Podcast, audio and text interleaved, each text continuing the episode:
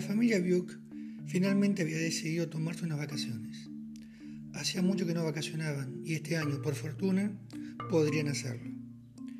El sitio elegido sería una cabaña próxima a un lago que quedaba un día y medio de viaje. Prepararían todo y una vez que estuvieran dadas las condiciones, sin más vueltas, subirían al auto y emprenderían la travesía.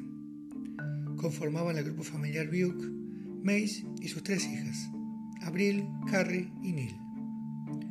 El viaje transcurriría entre risas, mucha distensión, con la ilusión de ese tan merecido descanso que desde hacía mucho tiempo anhelaban. Viajaron muchas y muchas horas, y como ya llevaba mucho tiempo viajando y el cansancio comenzaba a ser cada vez más fuerte, verían a pocos metros un cartel que indicaba el acceso a un pequeño y solitario pueblito, pero que al menos tenía un hotel.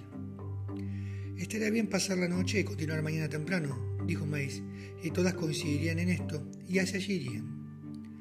El pueblo era muy pequeño y el hotel, aunque un tanto venido abajo y de aspecto antiguo, sería con todo bueno para pasar una noche.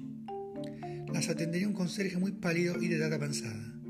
Les agradecería la visita, les daría la llave de su respectivo cuarto, las acompañaría y luego se marcharía de allí. Como el viaje había resultado muy agotador, se dormirían rápidamente y la noche pasaría sin mayores sobresaltos.